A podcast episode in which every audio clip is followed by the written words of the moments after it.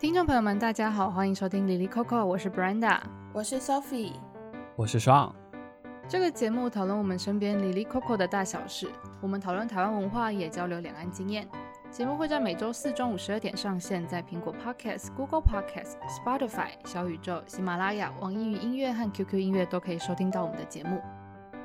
我们这一集的节目是六月主题谎言的第一集。那我们选择阅读的是韩国作家金卓桓的小说《谎言：韩国四月号事件潜水员的告白》。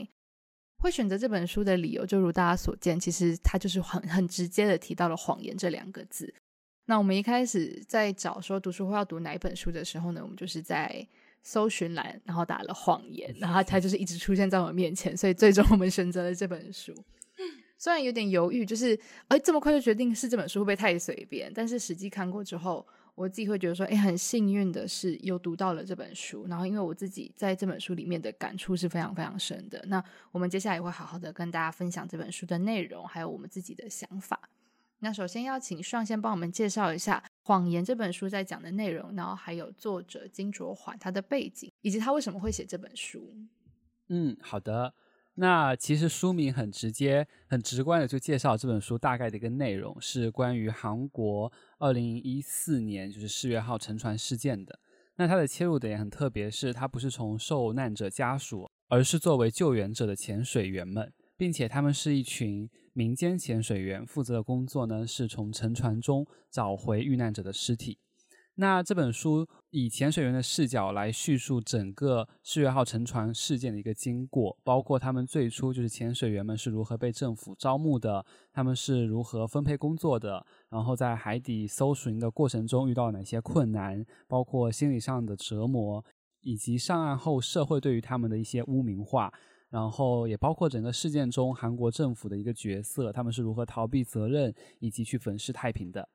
那需要强调的一点是说，这本书其实它是一个小说，不是纯的非虚构写作，但是它其实也是建立在采访和事实的基础之上的。那我们之后也会再讨论一下这一点。那为什么作者会从潜水员的角度去切入呢？其实跟他的经历也有关系。这本书的作者是韩国作家金卓桓，然后他是一九六八年出生，是首尔大学国文系毕业。那他曾担任过海军士官大学的国语教授，然后也是文化技术研究所的副教授。他现在是一名专职的作家。那金卓桓他很擅长在社会事件中以一些真实的人物为原型来撰写纪实类的小说。然后他也他在韩国也是被称为开创韩国历史小说新局面的作家。然后他最近有一本新书是关于 MERS 病毒的，叫做《我们要活下去：MERS 风暴里的人们》。他也是采访了当年经历了 MERS 的那些病患、家人、医护，去还原他们真实的一些遭遇，然后也去反思说，在这个事件中，谁该为这件事情负责。那《世越号》这本书，其实在最后一章中，作者有交代了一些背景，就是他为什么会写这本书呢？他当时是被邀请做《世越号》相关的一档播客节目，叫做《四一六的声音》，他是作为主持人或者说是作为记者去采访那些与世越号相关的人物。然后他当时就接触到了这本书主角的一个原型，他叫做金冠宏的潜水员。那作者他其实也有接触到其他人物，比如说遇难者的家属或者是政府官员。那这些人物其实他都有在这本书里面去呈现出来。刚刚尚有介绍到的《我要活下去》这本书，繁体的话是在二零二零年的时候出版的，然后简体版的话是在近期才出版的。对的，对的。嗯，那就其实这就是我们在看，就是金卓桓作家他的。写作的特色就是他会以真实的事件为基础，然后去写一本小说。那其实我自己在看的时候，嗯、我也会很多度，我是有点分不清楚这到底是真的还是假的，就是哪一些东西是真实的，哪些东西是虚构的。原因也是在于说，他为了要还原整个事件，他其实做了很多的功课，还有做了很多的采访。那以《谎言》这本书来说，它其实就是基于四月号事件延伸出来的故事。那也想请 Sophie 帮大家先稍微简介一下四月号事件它的过程是什么？啊，我再补充一点，就是这本《谎言》这本书目前是没有简体版的，所以大家如果想要看的话，可能得需要看繁体版的。那我就先为大家简介一下四月号事件。就四月号事件是呃整个世界都非常闻名的一个船难事件。那刚刚上有提到。了一个 podcast 的节目，叫做《四一六的声音》。那为什么会叫四一六呢？是因为四月号事件是在二零一四年四月十六号发生的。那就是呃，那天就是韩国有一艘叫做四月号的客轮，它是从呃仁川港出发要开往济州岛的途中，就是失去了控制，然后就剧烈倾斜。以及翻覆了这样子。那虽然说大概早上八点五十五分的时候，这个船就发出了遇难的求救讯号。那但是不到一小时，这个世越号的船长，以及部分的高级船员是率先弃船逃离的。那十点二十分的时候，整艘船就是倾覆下沉了。那这个事故发生的时候呢，整艘船总共载着四百七十六人，那最后是三百零四人罹难，一百七十二人生还。那但是它非常争议的点在于说，这些生还者呢，大概有超过一半是被最早赶到的一些民间渔船还有商船救起来。那官方，例如说海洋警察厅，他们到现场之后，他们反而是先救走船长和部分船员。那青瓦台在刚开始的时候，可能有点搞不清楚状况，那甚至对媒体施压，就是其实一开始媒体丢出来的快讯是全员救出，只是说后来呃，包括这些呃失踪者的家属，那以及其他的一些民众，就发现越来越不对劲，因为其实。并没有所有人都被救出来这样子。那这起事件的争议就是在于说，其实，在黄金救援的七十二小时之内，现场并没有展开任何的营救行动，所以也就是政府部门没有办法掌握情资，然后不停的互相推卸责任，甚至就是发布虚假讯息，造成了很大的混乱这样子。那世越号事件除了对韩国的社会造成非常巨大的创伤之外，其实也引发。呃，民众对政府很强烈的不信任感，就是引发了后续一连串的抗议还有示威。这件事情它其实后续的影响非常深远，即便到现在已经八年后了，就是一直到近几年都还是有关于世越号真相到底是什么的这样子的一个要求要出现。哦，因为我们这次主要讨论的是《谎言》这本小说。那如果想要大家想要进一步了解可能相关的当时的事件啊，或是说可能新闻报道等等的。我我们自己也有看了很多当时的一些纪录片或者是一些专题的报道，那我们也会再把呃连接放在 show note 给大家参考。嗯，那回到这本书上面来说，嗯，这其实是 Sophie 的问题，就是提出来的问题，就是大家是怎么把这本书看完的呢？因为以我自己来说，我其实是看完之后我才去看那些补充的资料啊、纪录片啊，或是专题报道等等的。然后我觉得那真的是非常难以承受，就是当那些真实的画面就是呈现在面前的时候。可是其实，在看这本书的时候，你你也会有一种这真的写得非常的真实，你好像人就在那个现场的感觉，那个情绪都非常非常的满。所以它其实是很难，它其实是很难一次读完，它是一本很不好读的书。嗯，那大家是怎么样把这本书看完的呢？我觉得我当时在看这本书的时候，其实还蛮痛苦的耶，就是。因为我是一个泪点很低的人，就是，所以我看这本书的时候，我真的是多次掉泪，特别是看到父母父母们在体育馆等待自己孩子能够获救的时候，或者是看到孩子们的尸体被带回来认领的时候，我都会非常的难过。因为其实当时事件发生是在二零一四年嘛，然后他们是高二，他们是那群孩子是准备去参加一个等于说是在进入高三前的一个小旅行。然后那一年我我正好在高三，所所以我们之间的年龄其实没有差非常大，就是我们就是等于说是同辈人，所以当我看到的时候，我会觉得说哇，如果没有那场意外的时候，他们可能就是跟我们现在差不多，就是大学毕业了，或者已经工作了一段时间，嗯、或者是继续读研究所，然后现在也出来工作的一个状态，所以我会觉得我就是。每次看到他们的经历，我都会觉得很难过。所以看这本书的时候，我其实我其实看了蛮久的，因为我是断断续续的看。我觉得我我无法一下子全部看完这样子，因为我觉得情绪上的情绪上的的负担蛮重的。而且我印象很深的几个画面，像在前几章，你就会感受到那种力量呢。就是我印象很深是潜水员在。水下去找那些遇难的学生，然后他找到后，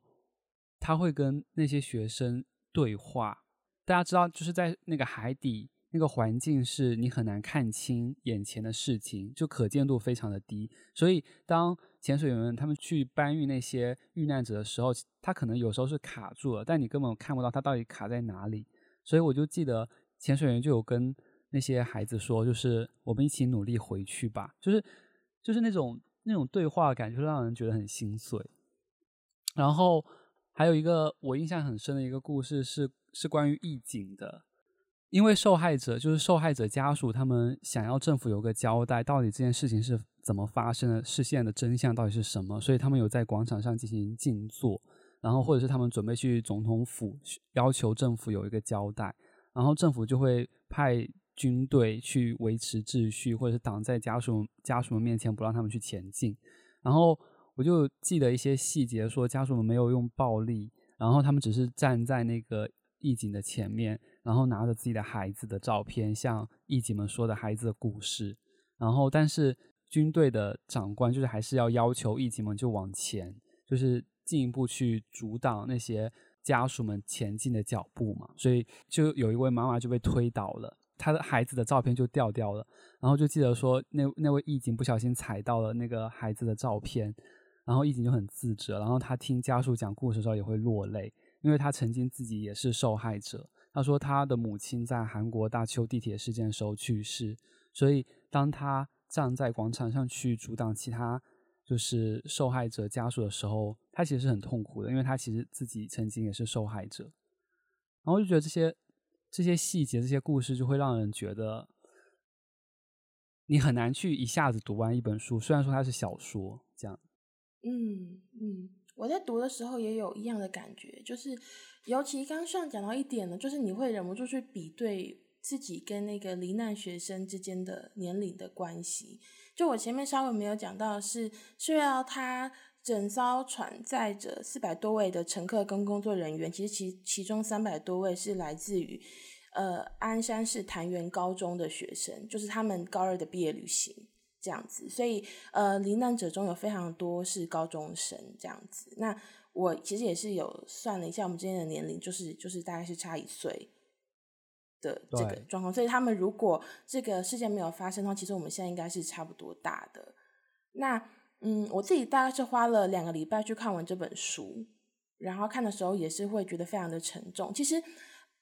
嗯，我一开始看的时候就是已经预期到这是一本会很沉重的书，因为其实这本书的设定，它是一位民间的潜水员叫罗柱水，他写给法官的请愿书。那他为什么要请愿呢？是因为他希望法法官可以还给他自己另外一位潜水员前辈的一个清白。就是这个前辈，因为他以前曾经参加过其他船难事件的救援工作，所以在世越号事件发生的时候，他等于算是整个民间潜水员搜索团队的一个领头，就是他负责去现场分配工作，然后还有跟海警沟通这样子。那只是说，在整个搜索的行动中，就是有另外一位潜水员，他下水之后是发生意外身亡的，所以这个前辈就遭到司法的单位。就是起诉说你这个是算是业务的过失致死这样子。那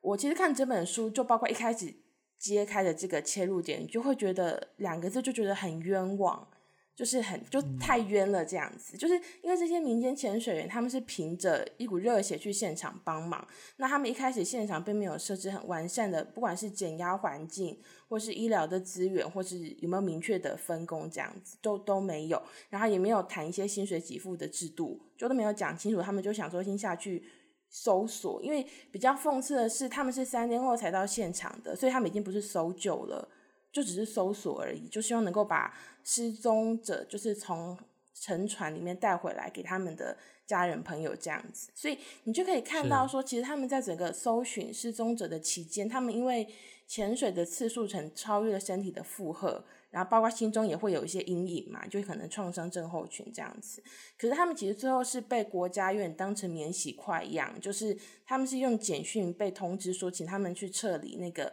搜索的驳船，因为。大概找了几个月，就是有些人就是找不到这样子，他就说那就可以先离开，是用简讯通知，然后后来又收回了医疗的补助，甚至到最后就是我前面讲到的那个过失致死，就有点要他们背黑锅这样子。所以我在看这本书的时候，也是跟上一样，就是我就是也是哭了很多次。就怎么说嘞？你就你会很忍不住流泪，然后大叹气，然后我就会把书签夹进去，然后把书盖起来，然后隔天再重新看，这样子，就是这个东西会不断不断的重复，所以我是这样子看完这本书的。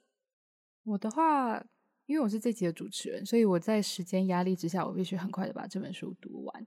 然后又因为我拿到书的时间比较短，然后所以当我就是距离我要看完前只剩下一个礼拜，然后我还真的是。第一次就是要这么认真的分配我每天要读的量，所以我每天就要读五分之一，因为我只有五天的时间可以看。然后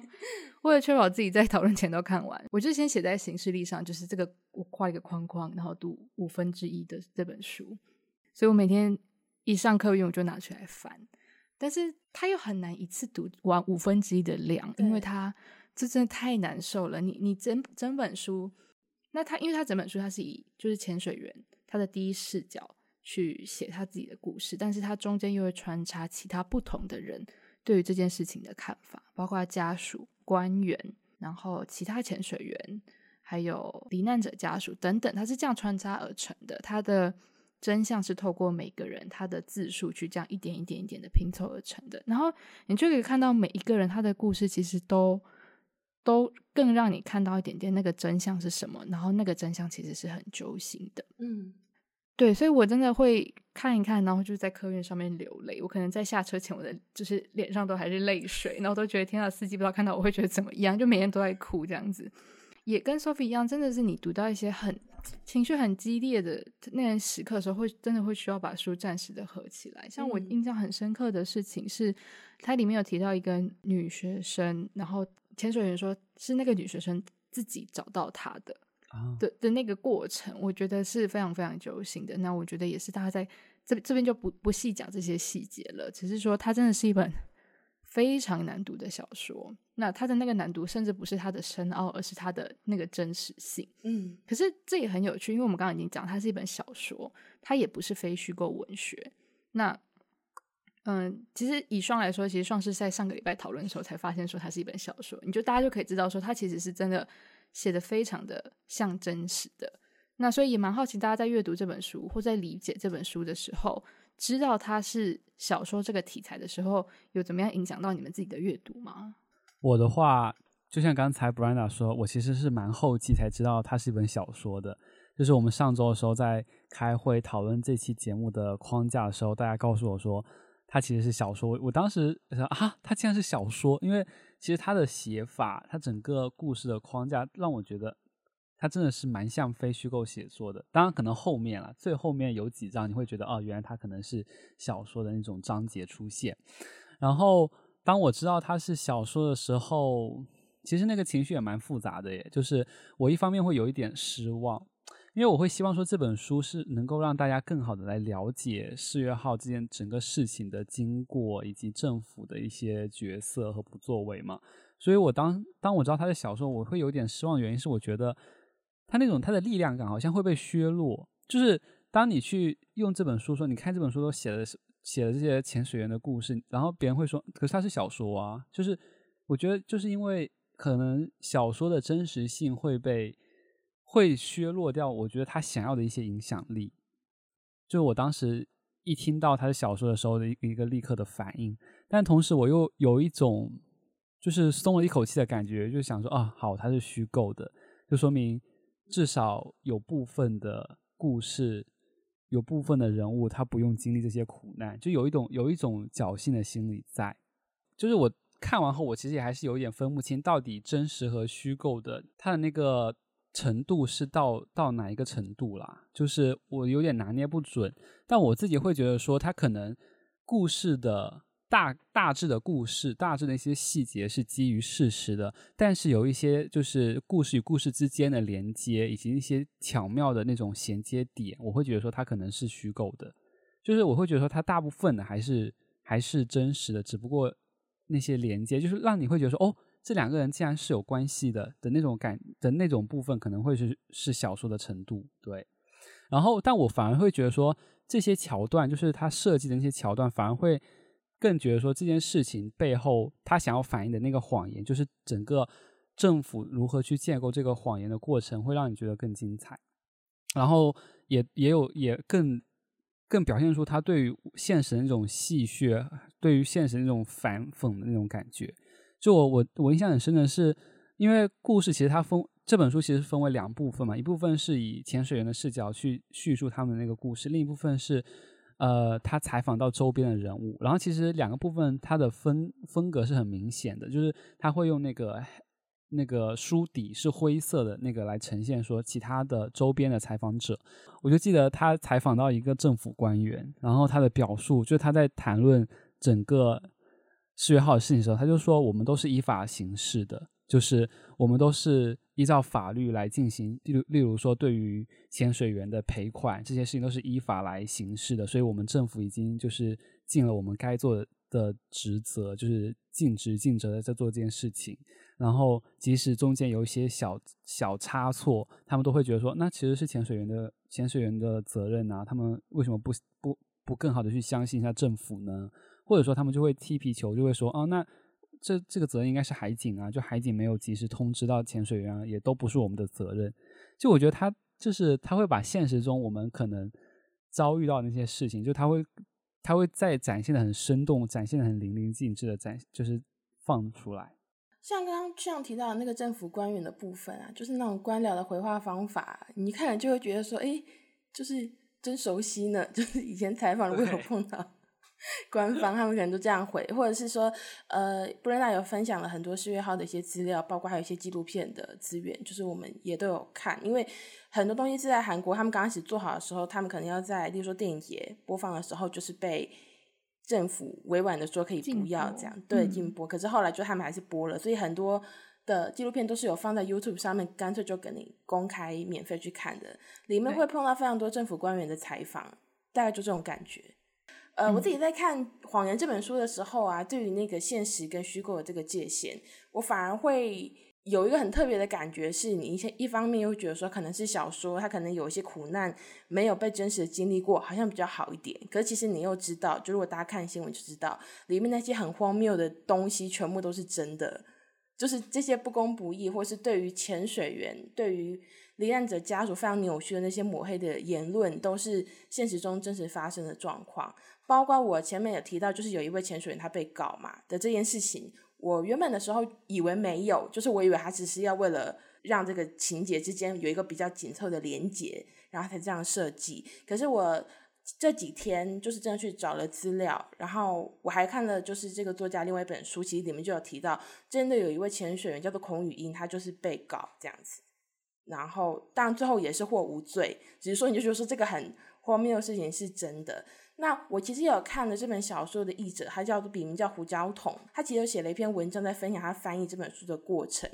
那这本书其实里面如果有提到任何跟政府失职啊，或者是说一些扭曲的抹黑的言论这些东西，其实是。四月号发生之后，就已经整个展现给所有人知道，大家知道政府失职。那只是说政府为什么失职呢？这个东西其实是在二零一六年，就是南韩总统朴槿惠，就是他爆发了一个丑闻嘛，就是他的亲信叫做崔顺实干政的这个状况。那大量有关于四月号事件的真相就浮出水面，就是包括政府真的有去干涉说媒体报道。以及有去操控舆论的这些东西，所以那个胡椒桶他在写自己翻译的过程的时候，他就觉得很荒谬的是，白天翻译的内容却会在晚上 JTBC 就他们一个电视台的新闻中得到证实，这样子。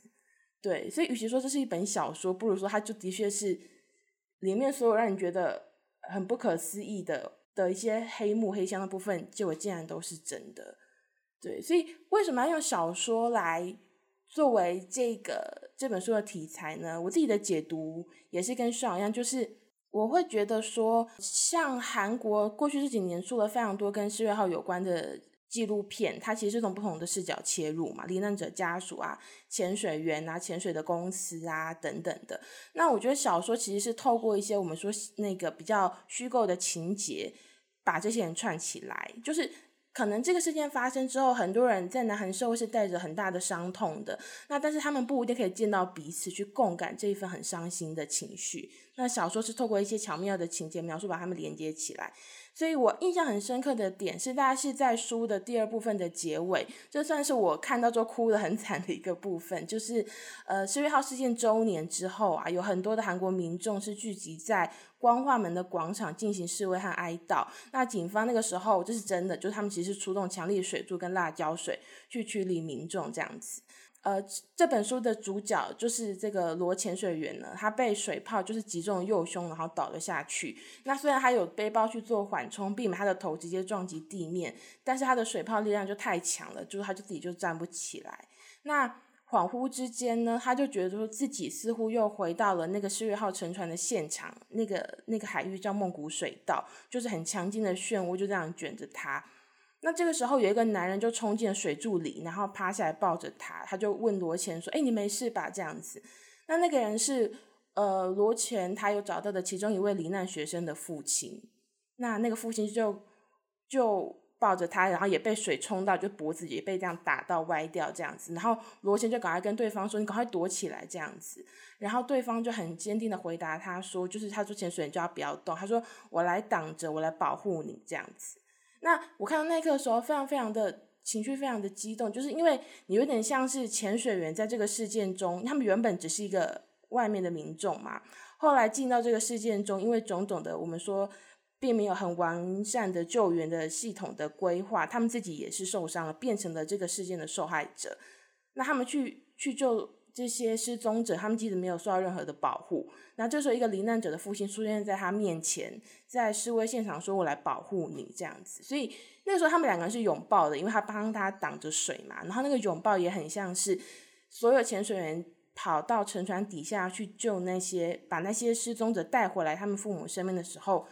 就是他们必须要拥抱他们，两个人才可以一起上来。这是一个他们要做的一个行动。所以。小说就写说，从梦谷水道到光化门广场，我们再次相遇了。然后最后是说，哎，我来保护你这样子。所以我觉得这个就是他为什么要用小说题材去呈现的原因，就是让这些人在这本书里面是可以有连结的。当然，现实生活中他们可能也会有连结。那小说是用一种更紧凑的方式，让所有人的悲伤或是那种不公不义是连结在一起。我我觉得，因为在其实，在作者的后记的时候，他有写到一件事情，是因为他们在录《C 一六的声音》这个 podcast 的时候，他们就会遇到很多不同的角色，家属也好，嗯，可能相关的团体啊，还有包括潜水员。嗯，那他其实是在遇到潜水员的那一次，他就知道说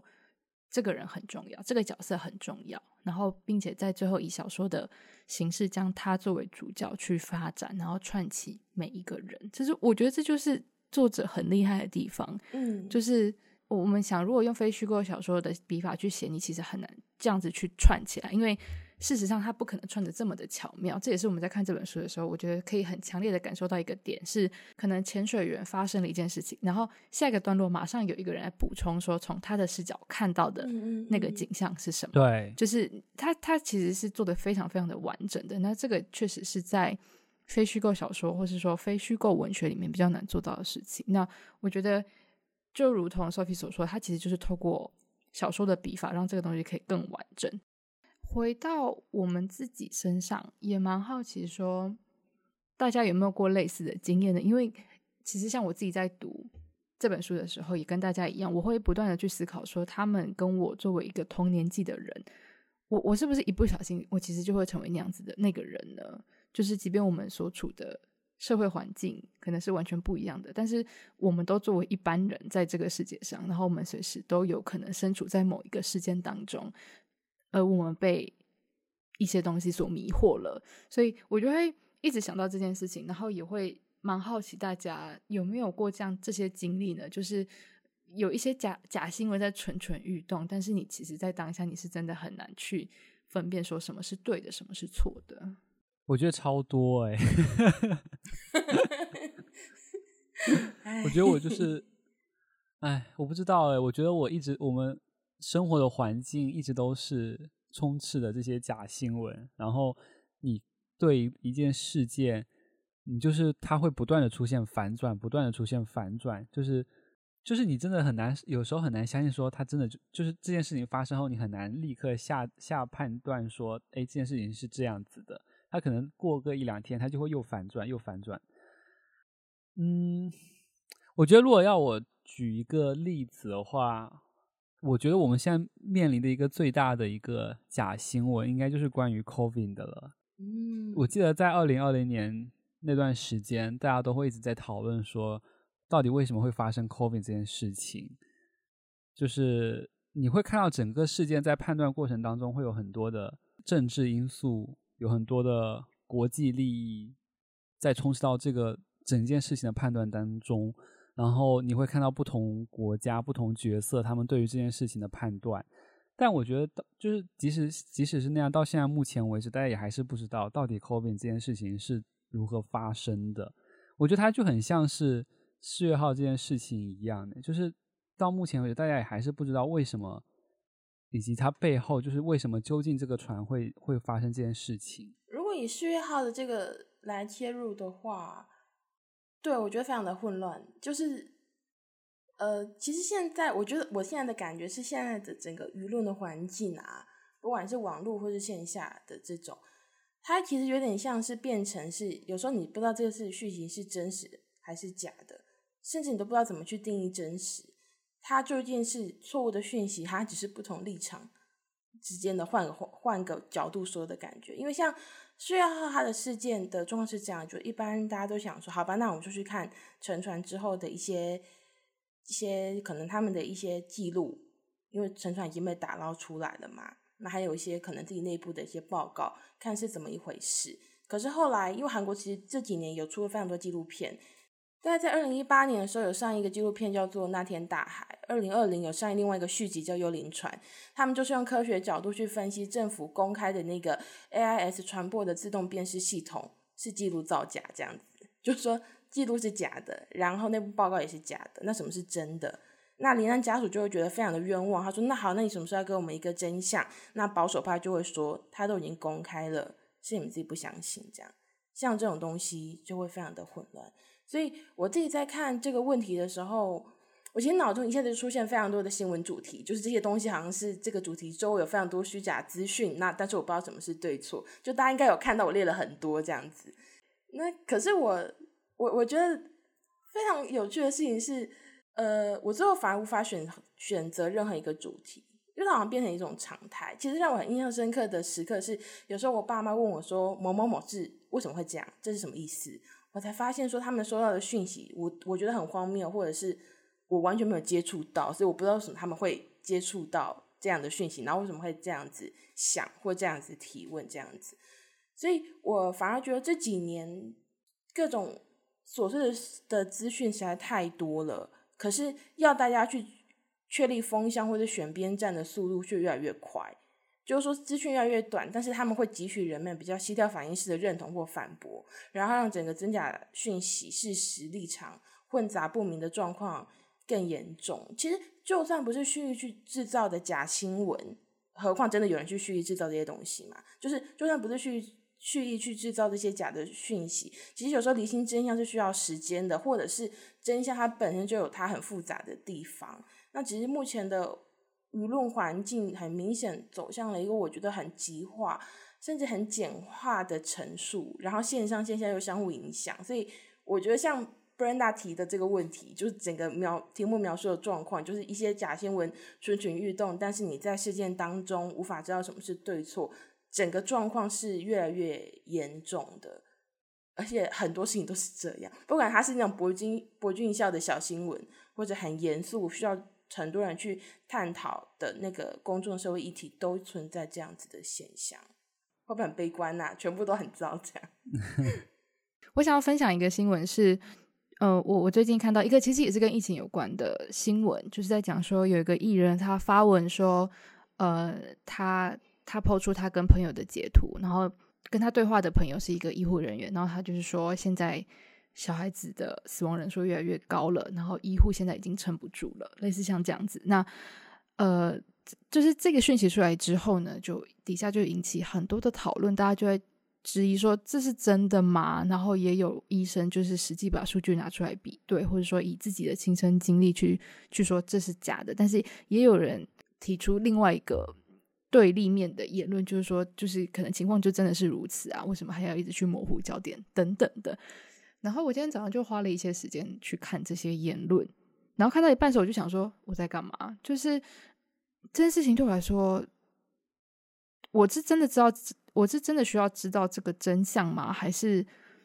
还是说，因为这些东西就是就这样蜂拥而来了，所以我就被迫接受这件事情，然后被迫去给个答案？但是我有必要去给我的答案吗？以及这件事情对于我来说，它的正确与与否，或是立场，这些对我来说是真的重要的吗？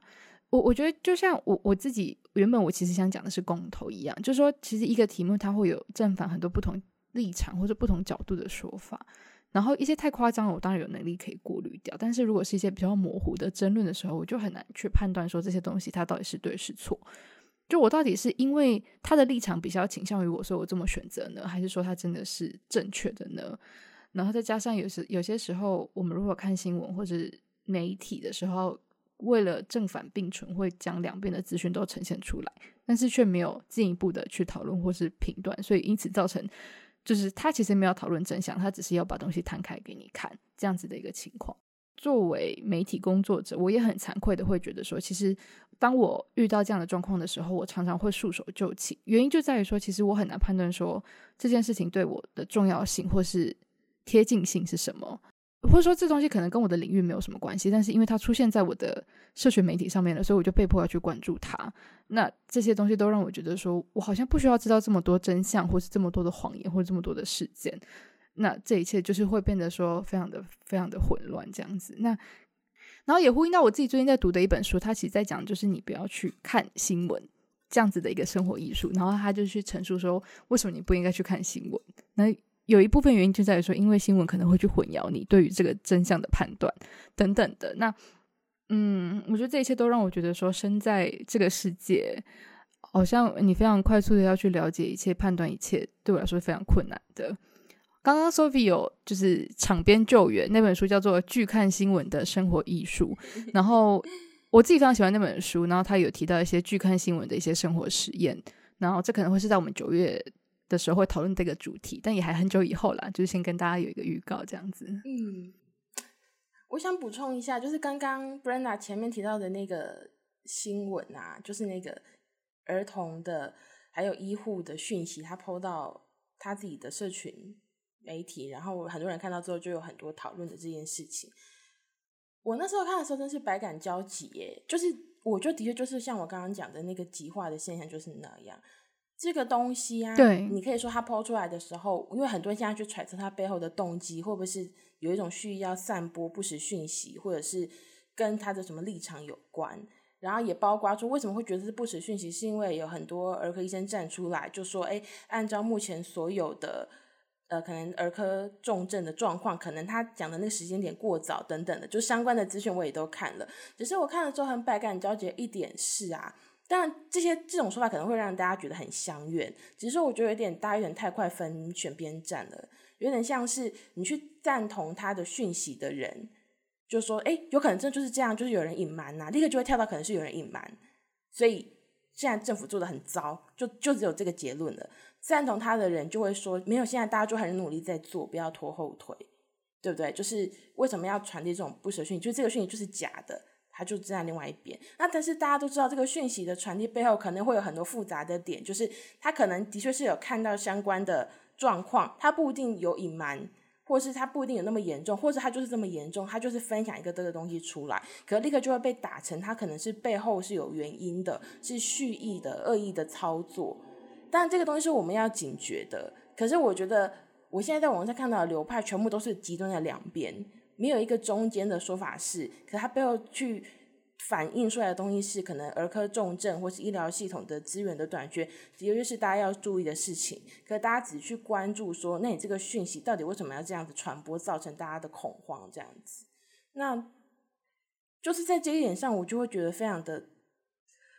我我也很难去解释，因为如果你说我们其实不要把这件事情看到这么极端，好像他非得是恶人恶意操作，又会落入有人说你都不觉得他是恶意操作，反而就是会陷入大家的圈套之中。可是，一件事情难道能够这么的极端的二分的去看吗？我觉得并不不是如此，因为像这个事情，可能例如说早上他播出来，在晚上的政论节目当中，特定立场的人就会说：“你看，就是政府都是这样子打压他们一般的民众，他只是想说个话也会被打压这样子。”然后又会扯到言论自由的部分，又会扯到说：“呃，难道我们只是想要说自己立场的话都不行了吗？”就更极端了。可是有时候这个事情，我觉得。完全他思考的角度不应该是这样子的，很多东西他的讯息内容跟他的立场不一定能够画等号。就算他原本可以画等号，所有解读的人都要把他们画等号吗？就是每一个民众都要自己画两个选项，然后跳进去吗？我觉得好像不是这样子。那但是我又很难去跟人家解释说，嗯、那我们可以怎么样去想？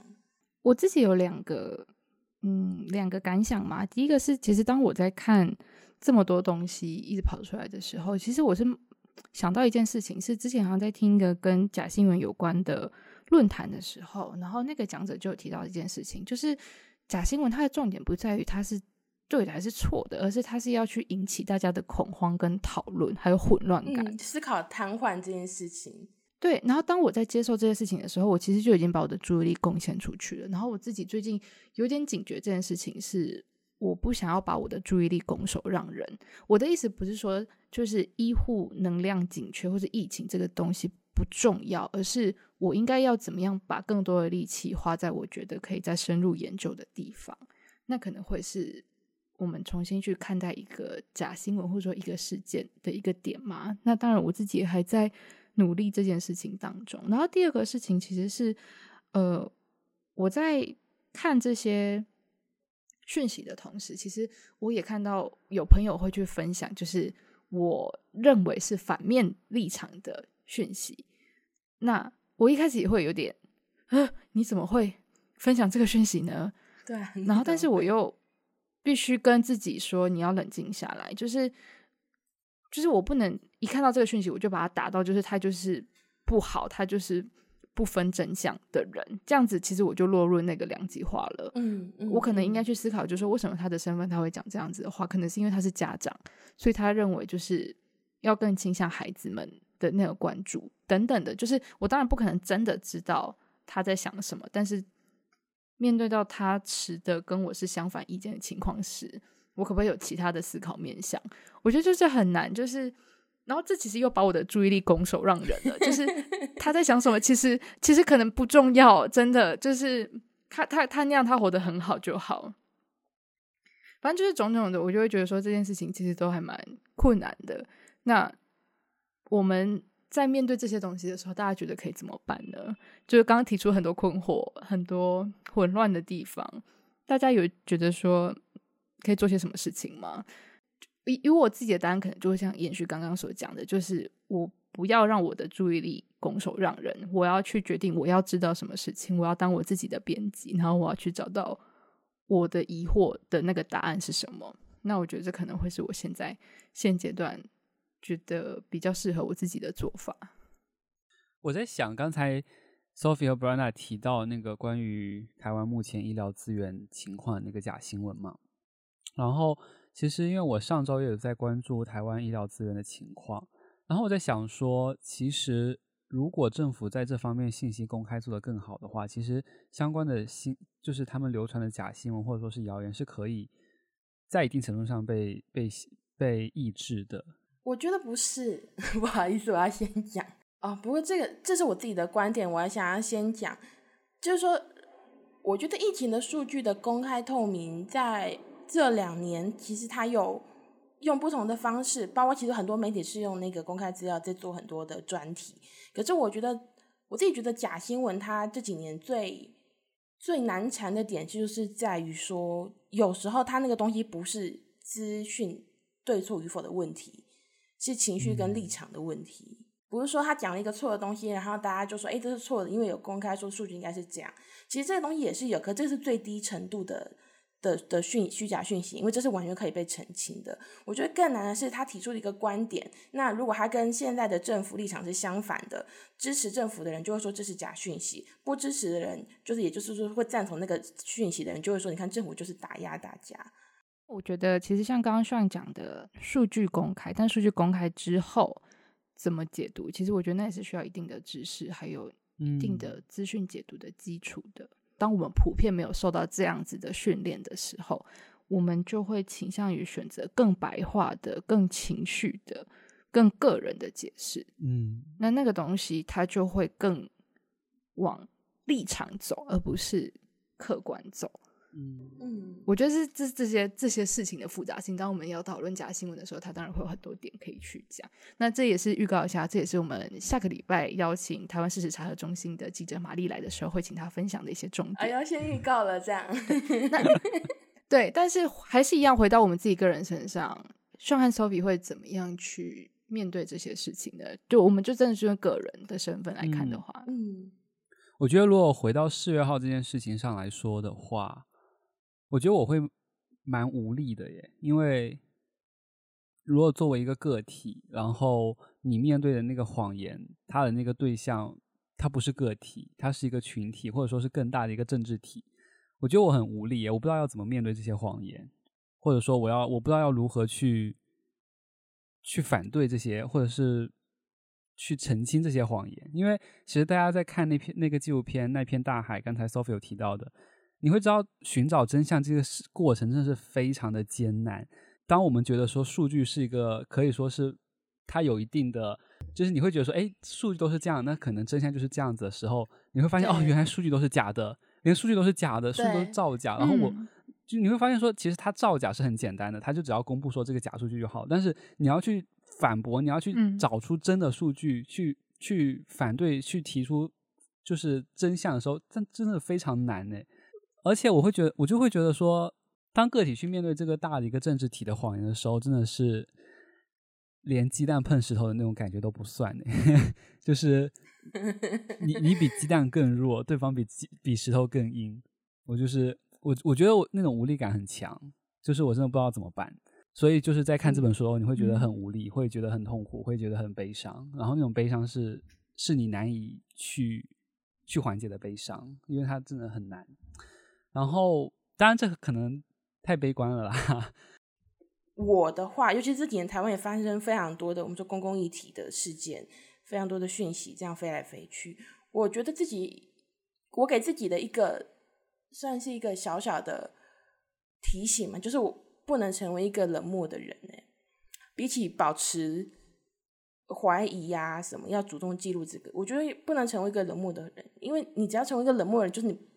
不打算管他，就说你也没有要主动做自己的编辑，你，就只是不要管他而已。因为你觉得很多讯息很烦，这样你只要这样子的话，其实很多时候你其实是站在比较强权的那一方，就是权力比较大的那一方。那通常这样子不是太好。这样，我我我我觉得啦，因为这本书其实讲了一句话，他说，在一个真相面前有无数个谎言嘛，你就可以看到四月号就沉船了。为什么呢？这是一个真相，所有人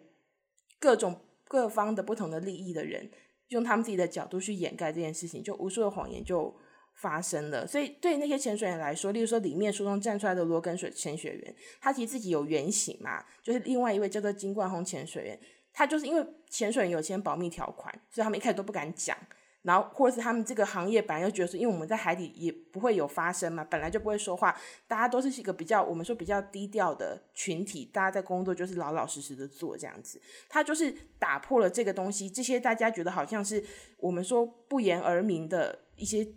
我们自己的一些奇怪的默契嘛，他就打破了这个东西，然后站出来说这是有问题的。那他在里面有碰到一个、嗯、算一个律师吧。他就说，因为那个潜水员一度也非常的绝望，他就觉得说这个国家已经毁了，没有人相信他们。然后那个宋律师就跟他讲说，我觉得这个国家就你不要那么悲观。他说这个国家还没有彻底腐败，如果真的很烂的话，不就亡国了吗？他说其实有很多人想要听民间潜水员的故事啊。然后我现在不就在听吗？其实包括《谎言》这本书为什么会出现，或所有四月号的纪录片为什么会出现，就是因为。有一群愿意说的人，跟一群愿意去记录、愿意去倾听的人，反而还是觉得说，我们如果站在某一个事情的切角，或某一个时代的点上面，你会觉得说很无望这样子，因为可能面对太大的、很繁杂的、强大的一个对立面，例如说，通常很有可能是国家机构或政府，那你觉得说很难有希望这样，因为也没有什么成功的例子。我觉得还是就是，你如果不要保持冷漠呢，如果你觉得有讯息就要去理解呢，然后有需要就要去发声。我觉得一直默默去做，我很难说可能这十年会改变，可是未来有一天会有一个种子改变吧。那如果你去发声，也不是说大家就因为我觉得不同的